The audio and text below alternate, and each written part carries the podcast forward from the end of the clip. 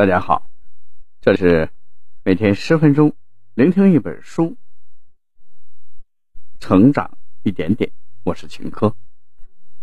今天我要为大家分享的这本书是有一个家庭的，名字叫《爱的博弈》。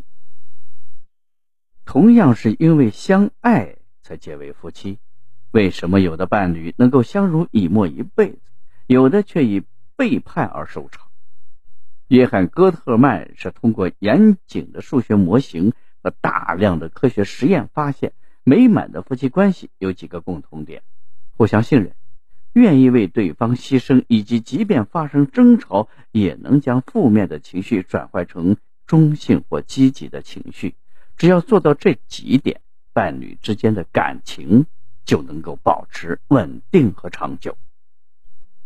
本书源自实验室中对近七百对伴侣做的科学研究，输入了独具开创性的理论，大量丰富详实的案例和测试题，用科学的答案教你把握爱情的来龙去脉，识别暗示爱情冷却的蛛丝马迹，修复被生活磨损褪色的关系，让一段感情重新焕发活力。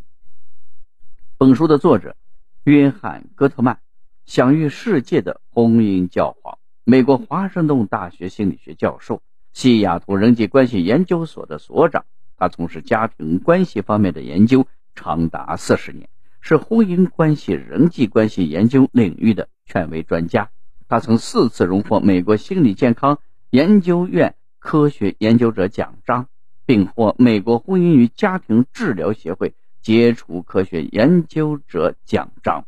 美国家庭治疗学会杰出贡献奖，美国心理协会家庭心理学峰会的奖章。下面我会用大概十分钟左右的时间来为你讲述书中的精髓。你相信有人能够预测一对伴侣的婚恋关系能够维持多久吗？约翰·戈特曼就能做到这一点，而且让人大呼不可思议的是。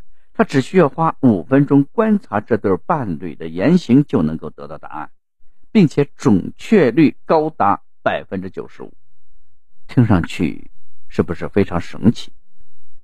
戈特曼之所以预测的这么准确，和他长期以来对婚婚恋关系的研究分不开关系。他在西雅图的华盛顿大学里建立了一所爱情实验室，通过监测和记录。夫妻之间的日常相处模式，以及吵架时双方的表情、动作和生理反应等等，来研究到底是什么因素破坏了夫妻关系，又是什么因素让夫妻关系长久而稳定。通过对七百对伴侣的观察和研究，戈特曼从科学的角度找到了上述问题的答案。接下来，我将通过拥有幸福。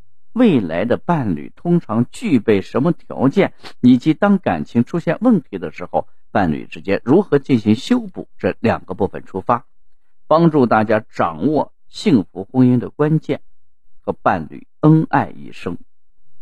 第一部分，拥有幸福未来的伴侣通常具备什么条件？拥有幸福未来的伴侣所具备的第一个条件是信任。这里的信任并不仅仅指一方相信另一方爱自己、忠诚于自己，还意味着他们不会为了自己的利益要求对方改变。什么意思呢？我们通过一个案例来理解一下。小张生孩子以后，体重从九十公斤一路飙升到了一百四十斤。从那以后，丈夫带她参加社交聚会的频率明显的下降了，并且经常劝她减肥。小张从丈夫的举止中判断出来，他是嫌带着自己出去丢面子。我们可以看到，在这个案例中，丈夫为了维护自己的利益，也就是自己在朋友面前的颜面，要求妻子做出改变，并且不在乎这个要求是否会对妻子造成伤害。丈夫的这种行为，从心理底层来看，是不信任的表现。因为不信任，所以在他的心里。他和妻子的利益是零和关系，即只有当一方的利益减少的时候，另一方的利益才会增加。正因如此，他才要求妻子付出，而不是自己付出。显然，这种夫妻相处模式是不健康的。夫妻并不是对手，只顾及自己的利益而不在乎伴侣的感受，只会伤害彼此的情谊，最终为婚姻关系留下严重的隐患。那么，互相信任的夫妻是怎么样的呢？同样还是以小张的经历作为案例。假如丈夫劝小张减肥的目的，是为了让她更健康，或者丈夫为了避免小张的自尊心受挫，主动减少社交聚会的频率，那么他的做法就是信任的表现。换言之，互相信任的夫妻会把对方的感受放在首位，并且愿意为对方的利益做出牺牲。这是因为，在彼此信任的夫妻关系中，伴侣之间会将俩人的利益视作共同体。就好像他们是一起完成某项工作的伙伴一样，他们都愿意做付出的那一方，而那这样的行为恰恰能让共同的利益最大化，同时也让婚姻更长久。拥有幸福未来的伴侣所具备的第二个条件是，即便双方发生争吵，他们中至少有一方的情绪能够处于积极的状态中。或者双方都能够处于中性的状态中，这个概念听起来有些复杂，没关系，我们可以先从了解情绪的分类开始。戈特曼将夫妻双方互动时产生的情绪分为三类，分别是美好盒子、中性盒子和糟糕盒子。其中，美好盒子里的情绪包括幽默、大笑、认同、同情等积极的情绪。糟糕盒子里包括发火、指责、悲伤、失望等消极的情绪，而剩下的既不积极也不消极的情绪则被归类为中性盒子。通常情况下，当两个人发生争执的时候，双方的情绪都会进入到糟糕的盒子里。如果两个人一直都待在里面不出来，吵架就会以互相伤害而收场。这很好理解，比如你冲我发火。我也回怼回去，最后一定是谁也不原谅谁。又或者你怒火朝天的批判我，脏衣服扔的到处都是，却无动于衷的瘫在沙发上玩手机，既不和你争吵，也不愿意认错，你是不是会更加崩溃？当这样的争吵屡次发生，哪怕双方争论的只是些鸡毛蒜皮的小事儿，也会为他们的关系带来不可修复的慢性伤害。但互相信任的伴侣则不同，他们吵架的时候，不论彼此多么的生气，至少有一方会主动把情绪转移到美好的盒子里。比如，当你批判、批评伴侣乱扔脏衣服的时候，对方态度温和的说：“是我错了，我马上收拾起来。”那么，你的怒火一定会降低不少。即便此时你还是在生气，这次争吵也不会。往更糟糕的方向发展。除此之外，如果争吵时双方都能够将情绪转换到中性的盒子中，也就处于平静且理性的态度中，他们就不会做出伤害对方的举动，并且会尽量和对方一起解决问题。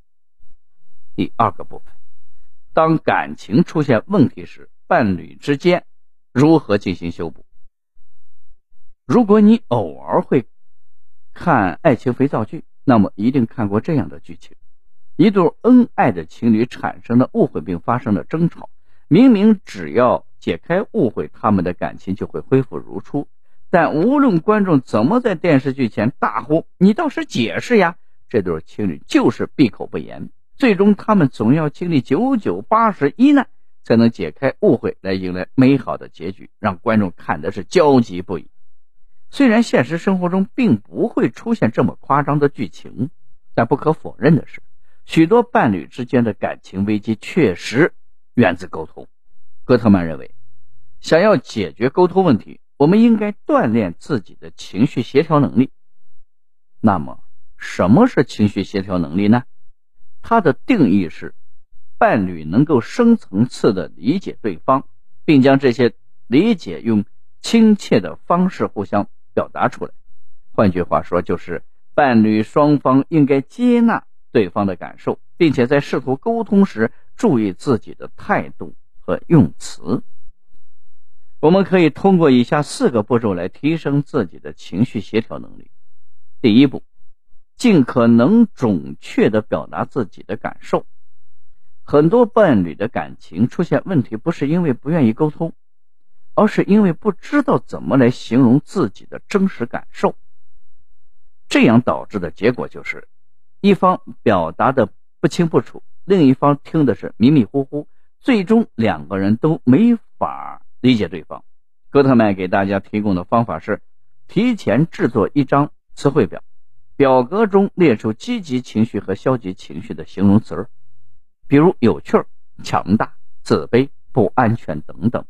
当你不知道怎么形容自己的感受时候，就在这张表上圈出你认为最能体现你此刻感受的词儿。慢慢的，你就能够学会怎么清楚的和伴侣分享你的感受了。第二步，提出开放式的问题。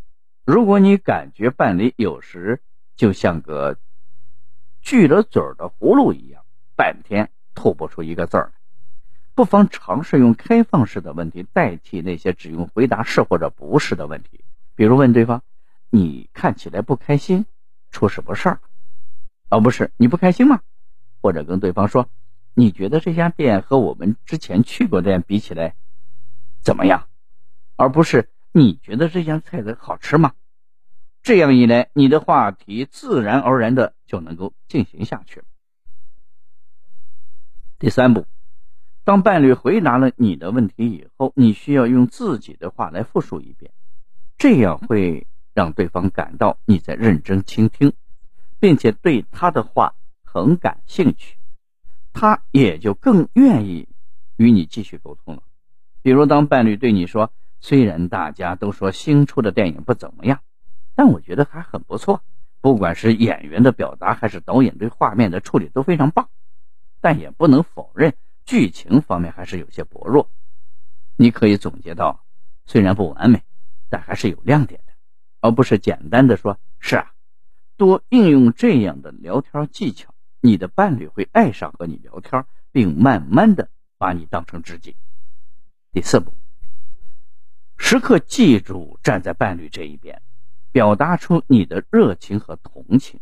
人都有耍小性子的时候，尤其是在自己最亲密的人面前。因此，当伴侣向你表达他的烦躁不安或者委屈时，不要认为他反应过度，也不要以长辈的姿态教育他。首先，我们要做的应该是站在他这一边，认同他的感受。老实说，谁不懂几句大道理呢？但讲道理这件事就交给别人去做吧。作为伴侣，我们更应该做的是陪伴与认同。读到这儿，这本书的内容我们已经了解的差不多了。下面我来总结一下：不论是恋人还是夫妻，彼此间最重要的就是互相信任。只有信任，才能让爱情长久的保持稳定，而不是以背叛结束。在这里，还需要提醒大家的是，背叛并不仅仅指出轨。还包括说谎、虚假的承诺、缺席、冷漠、轻视等等，这些做法乍一看危害不大，但实际上只是温水煮青蛙而已，最终对伴侣造成的伤害，并不比实际出轨要小。所幸，只要有心，有些问题都能够得到解决。这些问题也都是小事一桩，关键在于主动和对方进行沟通，而不是用争吵和歇斯底里的方式。来引起对方的注意。当然，如果最终你发现对方只会要求你妥协，而不愿意做出改变和牺牲，那么你应该重新审视一下这段感情是否还值得继续下去。以上就是《爱的博弈》这本书的主要内容。希望大家通过我们的解读，了解到彼此信任才是爱情走向美好的最关键因素。同时，在你和伴侣沟通时，应该注意理解先于建议。好了，以上就是今天这本书的全部内容。恭喜你，我们又听完了一本书。每天十分钟，聆听一本书，成长一点点。我是秦科，我们下期再见。